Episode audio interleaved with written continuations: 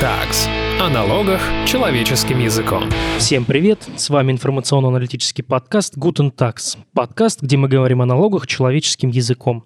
Я Ярослав Казаков. Со мной в студии сегодня юристы компании Tax Advisor Татьяна Глебова. Здравствуйте. И Святослав Царегородцев. Здравствуйте. В нашем сегодняшнем подкасте мы бы хотели поговорить об изменениях, которые вступили в силу с 1 января 2020 года в закон о валютном регулировании и валютном контроле.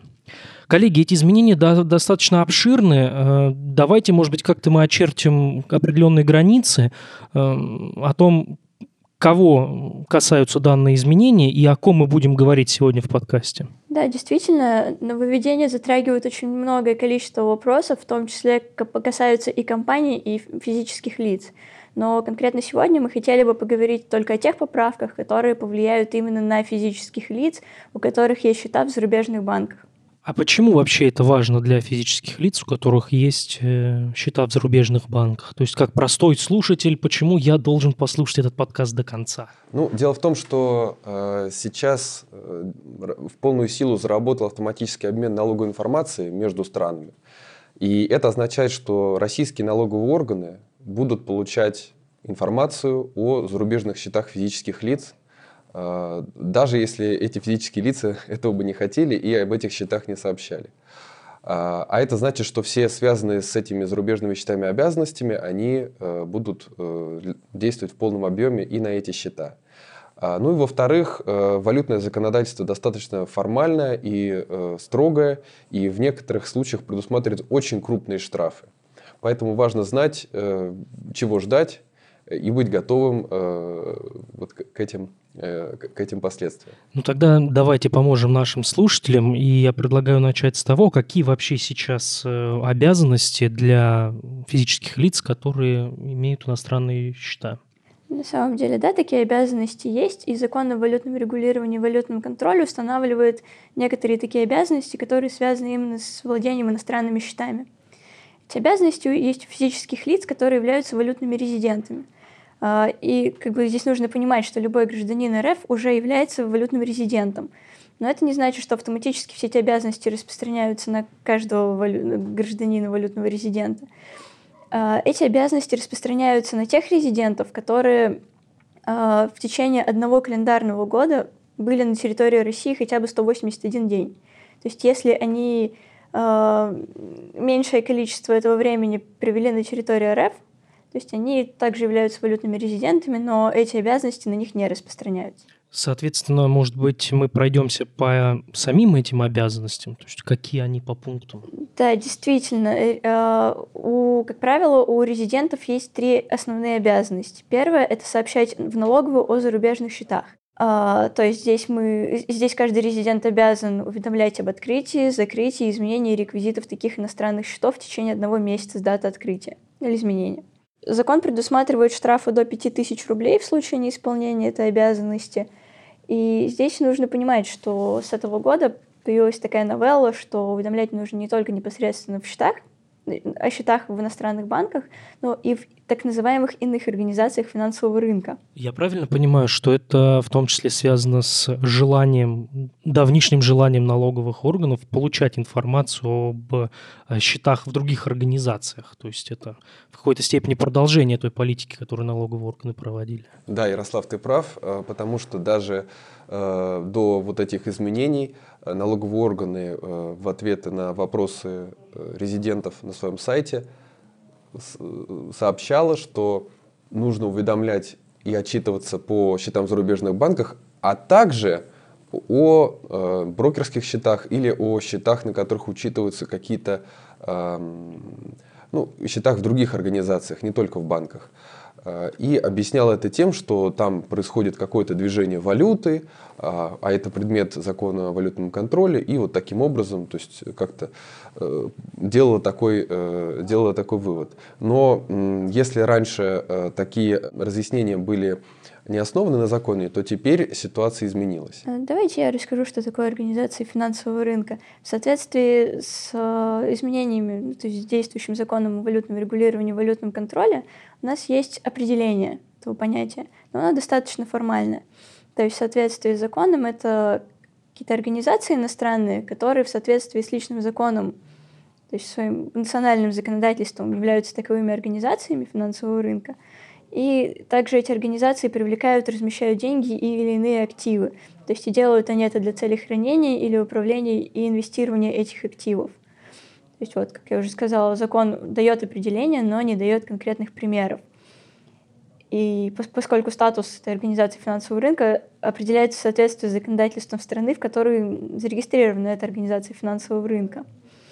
А, тут нужно отметить, что действующее налоговое законодательство содержит это определение организации финансового рынка, и по аналогии мы можем применять, можем использовать тот перечень, который указан в НК, к валютному законодательству.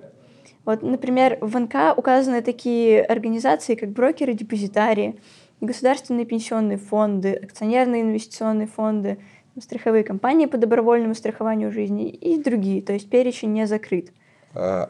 Есть также операторы электронно-денежных средств и форекс-дилеры. Эти э, организации прямо не поименованы в налоговом кодексе, но есть перечень, э, который выпустил ФНС, такой разъясняющий, э, какие же организации, кроме тех, что прямо указаны, являются э, организациями финансового рынка. И в них попали вот э, операторы электронных денежных средств и форекс-дилеры. И то, что они есть, признаются российскими организациями финансового рынка, означает, что, возможно, и иностранные э, операторы вот таких э, электронных денежных средств и форекс-дилеры будут э, признаны организациями, по счетам в которых нужно будет также отчитываться. Но пока что, пока что это не, э, это вот одна из тех ситуаций, в которых непонятно, относится ли та или иная организация, имеет ли она вот этот статус и нужно ли отчитываться по счетам в ней. Есть, на самом деле, гораздо более простой способ узнать, можно ли отнести организацию к организации финансового рынка. Это поскольку все имеет корни в этой системе автоматического обмена, можно напрямую запросить у иностранной организации, можно ли ее считать этой иной организацией финансового рынка, поскольку корни этой проблемы лежат в том, что как раз-таки все, все пришло из, автом, из автоматического обмена — и получается, что если они являются этой организацией, то они должны передавать эту информацию в свои налоговые органы, которые, в свою очередь, передают российским налоговым органам. Соответственно, у наших слушателей есть еще время, в течение которого они могут подать запрос в организацию и узнать все подробности, как, вариант решения проблемы. Со счетами в зарубежных банках, на которых лежат денежные средства, я приблизительно понял. А что делать э, слушателям, у которых, например, счета, на которых учитываются какие-то иные активы, не денежные, например, металлические счета? Это очень э, хороший вопрос, Ярослав, потому что э, действительно, как мы видим из определения, организации финансового рынка привлекают не только деньги, но и иные активы. Соответственно, это это могут быть э, акции, то есть вообще ценные бумаги какие-то, это могут быть иные финансовые инструменты, э, в том числе, кстати, вот как ты и сказал, э, металл, то есть обезличенные металлические счета, также могут относиться к вот таким финансовым активам. И нужно ли отчитываться и уведомлять по счетам, на которых учитываются вот эти вот финансовые активы, но не деньги. Это вопрос еще не разрешен, мы э, пока не можем дать точного ответа, потому что закон не дает прямого ответа на этот вопрос. Э, можем просто обозначить две позиции, которые, каждая из которых может получить свое развитие. Первая позиция э, состоит в том, что по таким неденежным счетам отчит, уведомлять и отчитываться не нужно. Дело в том, что до того, как поправки вступили в силу, отчитываться нужно было только по денежным счетам. И, по сути, единственное изменение, которое произошло, это то, что после слова «банки» добавили э, слова «иная, «иная организация финансового рынка». Но ранее э, резиденты отчитываются исключительно о счетах в, в какой-то валюте. Э, и в формах уведомлений, в формах отчетах э, нужно было указывать как раз валюту, в которой как раз открыт э, тот или иной счет. Э, таким образом, э, никакого специального указания на то, что нужно отчитываться о каких-то э, счетах учета иных активов, не появилось. А, кроме того, не стоит забывать, что, все три, э, что есть несколько обязанностей, как мы уже говорили. Э, это обязанность сообщать, обязанность также отчитываться о движении средств и обязанность не допускать запрещенных зачислений. Об этом мы скажем чуть позже. Но, тем не менее, эти три обязанности неразрывно связаны с друг с другом. То есть мы сообщаем налоговому органу о счете, и мы это делаем в том числе для того, чтобы э, налоговый орган мог контролировать э, зачисление, списание с этого счета и контролировать обороты и остатки по нему. Сейчас мы видим, что положения, которые регулируют разрешенные зачисления, э, и не изменились. То есть речь идет исключительно о зачислениях э, на денежные счета, на счета, по которым учитываются именно деньги, а не иные активы. А, более того, специальная, э, специальный абзац, который говорит о разрешенных зачислениях и списаниях в организациях финансового рынка, также говорит о том, что такие зачисления и списания распростра... распространяются именно на денежные средства, а не на выбытие или приобретение иных активов. А, точно так же отчет о движении денежных средств. Этот отчет, как следует из названия, подается о движении средств, то есть денежных средств.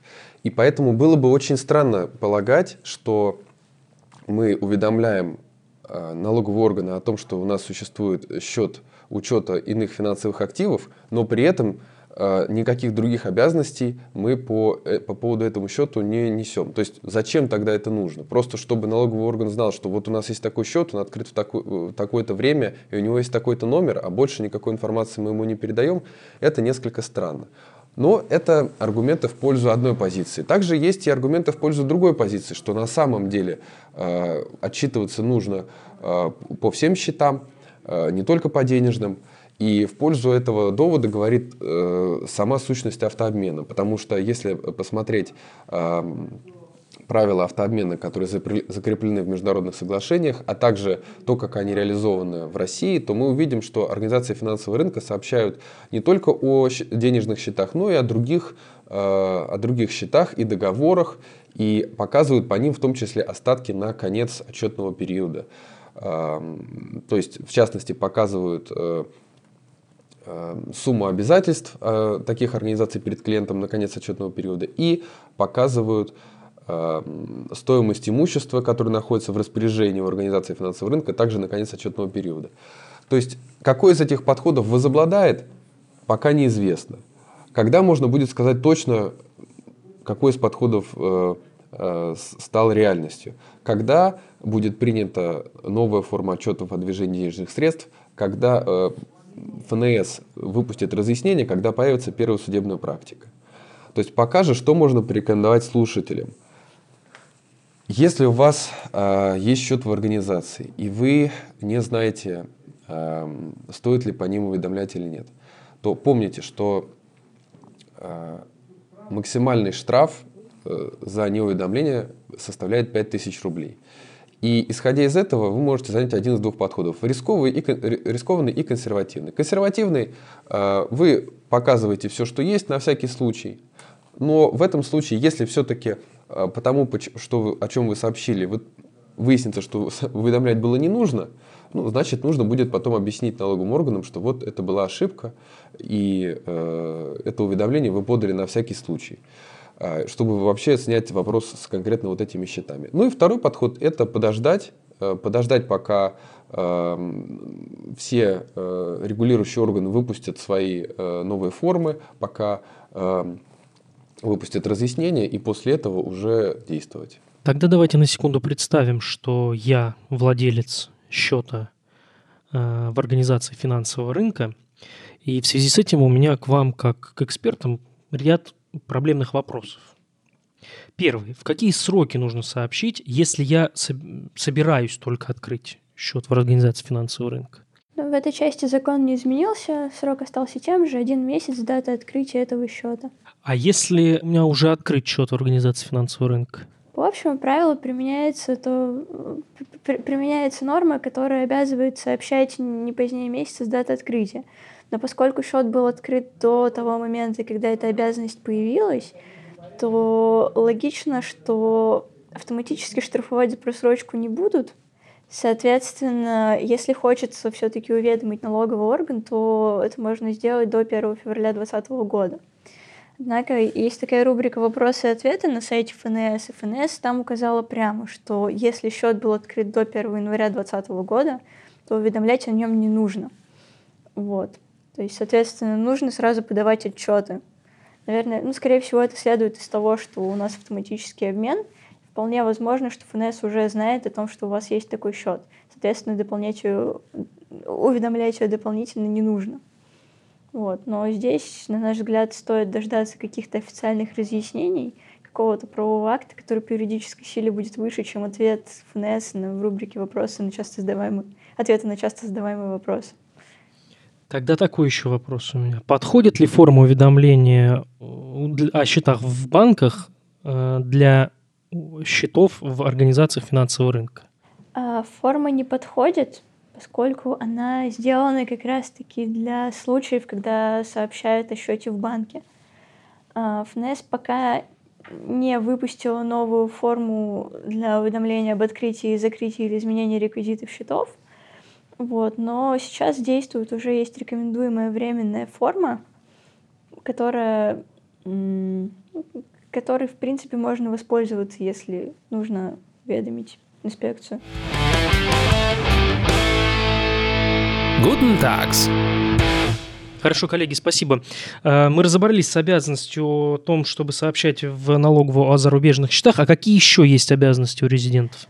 А, есть такая обязанность, э, как подача отчета о движении денежных средств. То есть резидент должен ежегодно сдавать инспекции информацию ну, в специальной форме, утверждаемой правительством, а, в которой резидент показывает, какой у него остаток на начало – периода все зачисления, все списания и остаток на конец. То есть такое уведомление, такая сдача такого отчета проводится в срок до 1 июня следующего года, после отчетного.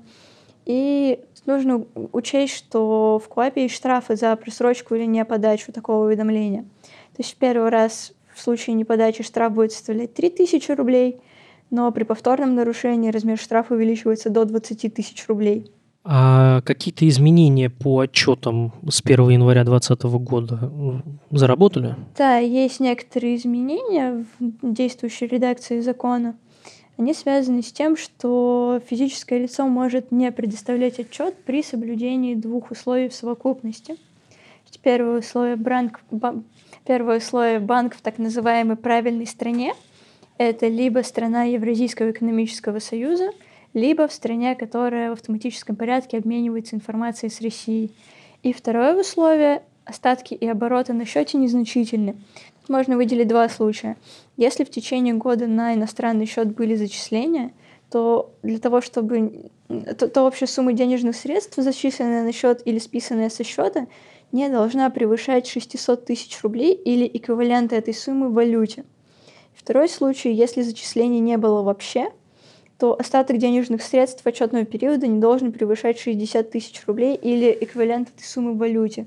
То есть при совокупности данных двух условий резидент может не отчитываться, то есть не сдавать отчеты о, по движению денежных средств в налоговую инспекцию. А, вот.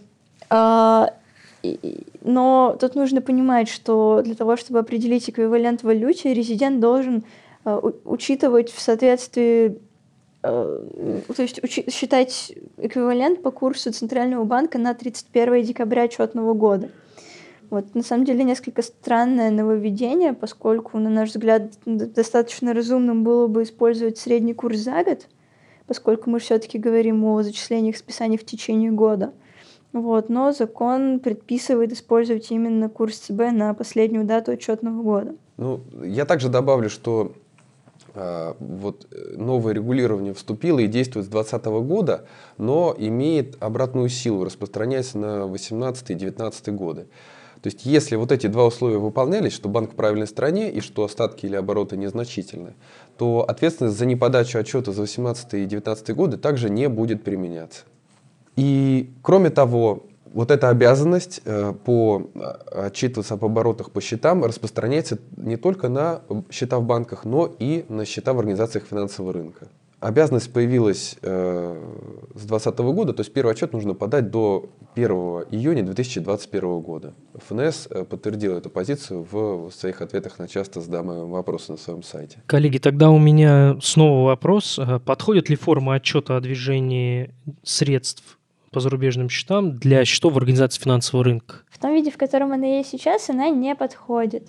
Но здесь важно учитывать, что эта форма утверждается правительством, и, как мы уже сказали, а, поскольку отчитываться нужно только до 1 июня, до 1 июня следующего года, то у правительства есть время для того, чтобы разработать эту форму отчета. Спасибо. Guten Tags. А, мы с вами разобрали уже две обязанности валютных резидентов – еще обязанности остались? Да, есть последняя, самая серьезная ответственная обязанность – это не допускать запрещенных зачислений на свой зарубежный счет. А здесь нужно учитывать, что есть некоторые ограничения по зачислениям а, на иностранные счета. И у нас есть такой перечень разрешенных зачислений, который устанавливался законом о валютном регулировании и валютном контроле. И я объясню, почему эта обязанность такая важная. А, поскольку штрафы по таким запрещенным зачислениям составляют от 75 до 100% от суммы операции. Вот эта норма формальная, то есть достаточно просто, чтобы операция не входила в установленный перечень для того, чтобы наложить штраф. Вот, допустим, если на ваш счет поступило 10 тысяч долларов, а такая операция отсутствует в перечне, предусмотренном законом, то штраф составит 7,5 или 10 тысяч долларов – а, на самом деле а, можно было бы подумать, что инспекция за этим не следит, но нет, есть, один очень, есть одно очень громкое дело, недавний кейс, когда на физическое лицо наложили штраф в размере 75% от суммы поступления. А, был такой Алексей Ермаков, который взял кредит в армянском банке. Сумма кредита составила 170 миллионов рублей – и по условиям кредитного договора, по всей видимости, эти деньги поступили на тот же счет в том же банке в Армении, который выдал кредит. А, интересно, что Алексей ответственно, то есть он исполнил первые две обязанности, он подал уведомление о наличии счета, он отчитался по этому счету, и таким образом инспекция узнала, что операция не в перечне и наложила штраф в размере вот этих вот самых 75%, это был штраф в размере 127 миллионов рублей. Впоследствии э, Алексей пытался оспорить этот штраф, но ничего не вышло, штраф остался. Ну да, э, действительно, это было очень показательное дело. Э, давайте тогда пару слов о вот этих разрешенных зачислениях. Их условно можно разделить на три блока. Первый блок – это зачисление из собственных средств. То есть человек открывает счет за рубежом, он э, зачисляет туда какой-то минимальный взнос, он обменивает одну валюту на другую, он получает проценты на остаток, все эти зачисления э, попадают э, в разрешенные. Кроме того, если он хочет зачислить какие-то средства со своих зарубежных счетов или российских счетов, он также это может сделать. Вторая, второй блок – это зачисление от других валютных резидентов. А, здесь Э, есть ограничения. Э, закон допускает зачисление в валюте от резидента э, только с, со счета резидента в российском банке. Ну, по крайней мере, по общему правилу. И третий блок – это зачисление от нерезидентов. То есть это те суммы, которые поступают человеку на его зарубежный счет от иностранных компаний и частных лиц. А, как правило, это самые, самые чувствительные зачисления, потому что зачастую зарубежный счет открывается как раз для того, чтобы получать а, суммы от э, иностранных э, контрагентов, от своих иностранных партнеров и так далее. Поэтому а, для, э, для таких, для этого блока зачислений действовали специальные правила. Нужно, чтобы счет был открыт в банке, который находится в стране члене ФАТФ или ОСР. И э, также нужно, чтобы э, зачисление попадало в специальный перечень зачислений от нерезидентов. То есть там Э, предусматривались, например, зачисления от поступлений от продажи ценных бумаг, от продажи э, недвижимости, э, если она находится тоже в, в, в стране, там же, где находится э, банк, то есть ФАТФ или ОСР, да, такое же условие, э, некоторые долгосрочные займы и другие. Ну, это перечень закрытый, Эм, поэтому э, по нему было больше, наверное, всего споров и вопросов. А, и кроме того, важно, что есть запрет не только э, получать вот такие суммы, которые не попадают в перечень, но и также запрет на то, чтобы вот эти полученные суммы расходовать. То есть, э, если человек получил запрещенное зачисление и из этих средств совершил какой-то перевод, то есть потратил эти средства, то это будет отдельный состав правонарушений, и за него также будет штраф в размере от 75 до 100% от суммы этой операции. Поэтому э, эти э, вот такие незаконные зачисления вдвойне опасны. Но с принятием э, нового закона ситуация для многих физических лиц изменилась. Так что же изменился? Изменился перечень разрешенных зачислений от нерезидентов? Да, действительно, для физических лиц резидентов разрешили лю- любые, абсолютно любые поступления от нерезидентов на счета в зарубежных банках при соблюдении одного единственного условия. Счет должен быть в банке правильной страны. То есть это, опять же, либо счет открыт в банке э, в стране Евразийского экономического союза, либо в стране, которая готова в автоматическом порядке обмениваться налоговой информацией в России – Итак, обобщу. Раньше был закрытый перечень, который ограничивался странами-участницами ОСР и ФАТФ, а теперь любые зачисления, но список этих стран изменился. Предлагаю посмотреть, как изменился этот перечень. А, например, банки Евразийского экономического союза. Теперь резиденты могут получать от нерезидентов любые зачисления на счета в банках в Казахстане, в Беларуси, Армении и Киргизии. То есть Алексей Ермаков из предыдущего примера был бы в безопасности? А, предполагается, что да. А, вот. Во-вторых, есть страны, которые обмениваются в автоматическом порядке информацией. А, во-первых, ФНС утверждает список в соответствии с налоговым кодексом. Но мы хотим остановиться на некоторых странах, которые раньше обменивались налоговой информацией, однако сейчас уже не обмениваются. Итак, если сравнить э, ранее действующий список стран, в который попадали страны-участницы ФАТФ и ОСР, и э, новый список, в который попадают э, страны, обменивающиеся налоговой информацией, то мы увидим, что э, в новом списке есть 5, около 50 стран, которых не было ранее. В частности, э, если говорить об СНГ, то это помимо Евразийского экономического союза, это Азербайджан. Э, в если говорить о европейских странах, то появились такие страны, как Хорватия, Румыния, Гренландия, Мальта, Гибралтар, Андорра, Монако и Сан-Марино. Э, добавился ряд арабских стран, к примеру, Арабские Эмираты и Бахрейн. Э, есть также ряд островных стран в Карибском море и в других частях света. В число этих стран вошли британские Виргинские острова. То есть, в принципе, для многих Э, для многих э, лиц, у которых есть банки в этих э, странах, счета, вернее, в этих странах, ситуация улучшилась. Но в то же время есть страны, в которых раньше можно было зачислять средства от нерезидентов по действующему ранее списку, то теперь они не могут получать фактически никакие средства от нерезидентов. То есть эти страны мы сейчас вам назовем. Это, это Соединенные Штаты, Канада, Турция, Литва и Великобритания. То есть они являлись э, и являются членами ФАТФ и УСР, но они сейчас не обмениваются налоговой информацией с Российской Федерацией, поэтому для них не действует это разрешение на любые зачисления от нерезидентов.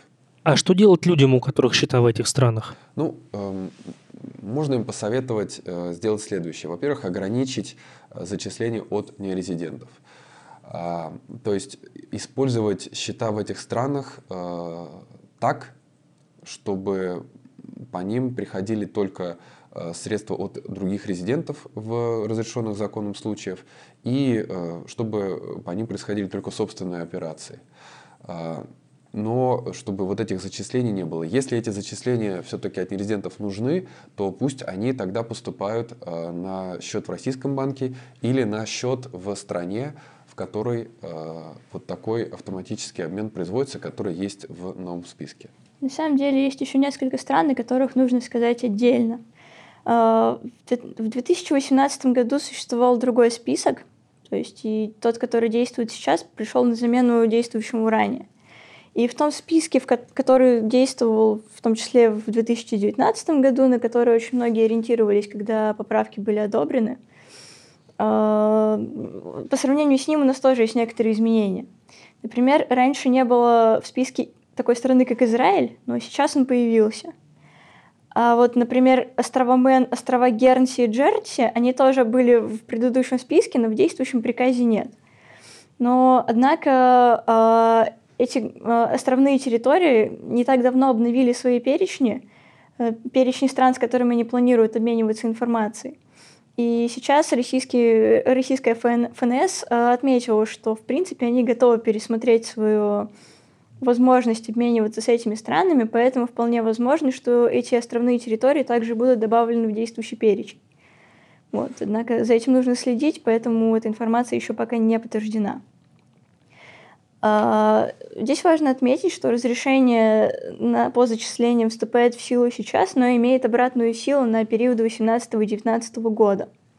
То есть в том случае, если у вас были какие-либо зачисления на счета в стране, которые не попадало в, спис в списки ОСР или ФАТФ, но или попадало в список, но не попадало в перечень, то теперь вы можете быть уверены, что эти зачисления являются законными. Вот. А обратную силу имеют только разрешающие поправки – то есть в том случае, если по старым правилам разрешение было признано законным, но по новым правилам оно не является законным, то на период 2018-2019 года такие зачисления все равно будут считаться законными.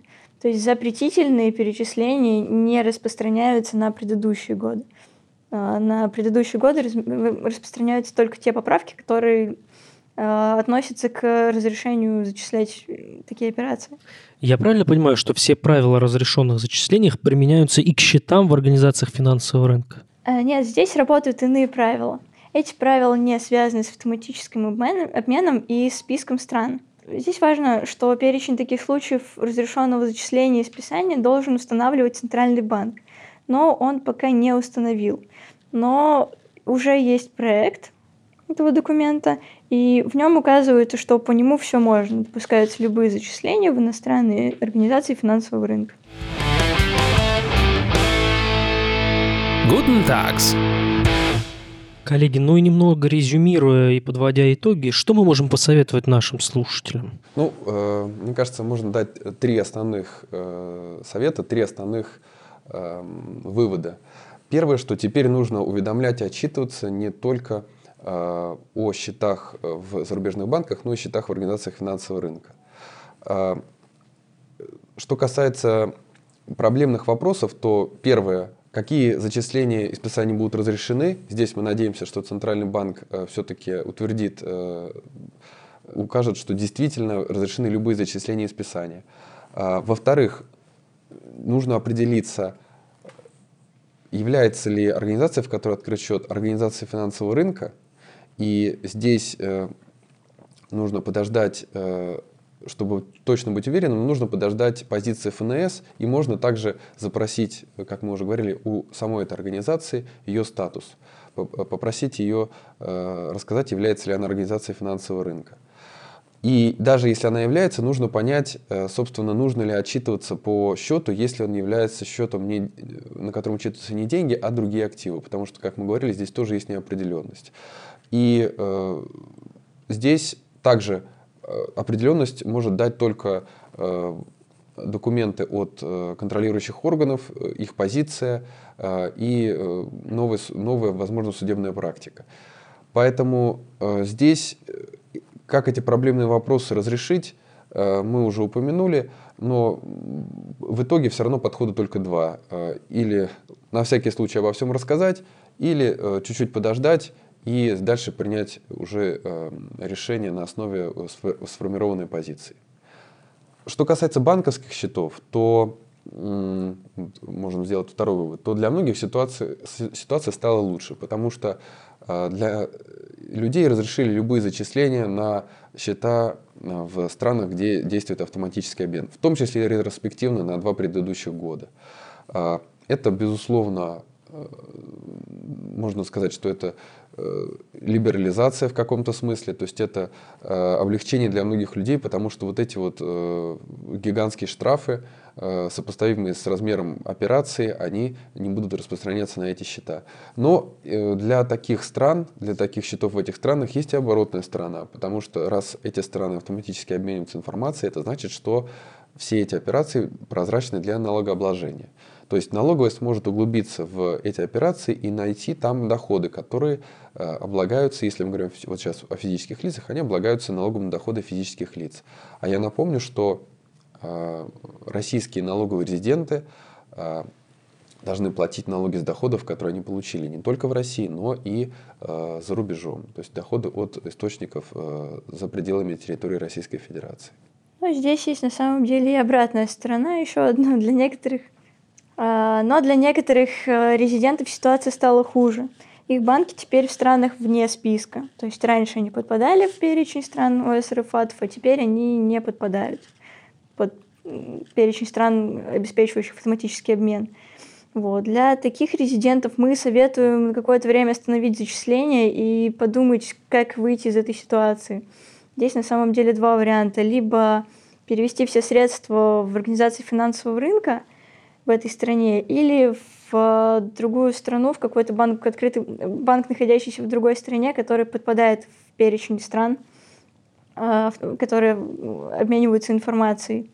Но если же все-таки резидент решил переводить все средства в организацию финансового рынка, то тут нужно дождаться, когда ЦБ наконец утвердит перечень разрешенных зачислений, и уже после этого решать, какой из способов проще и что проще из этого реализовать.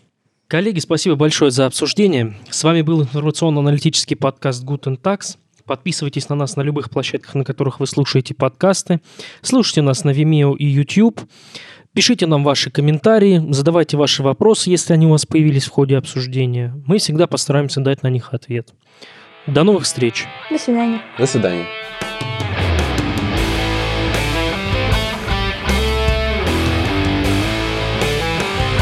Guten Tags о налогах человеческим языком.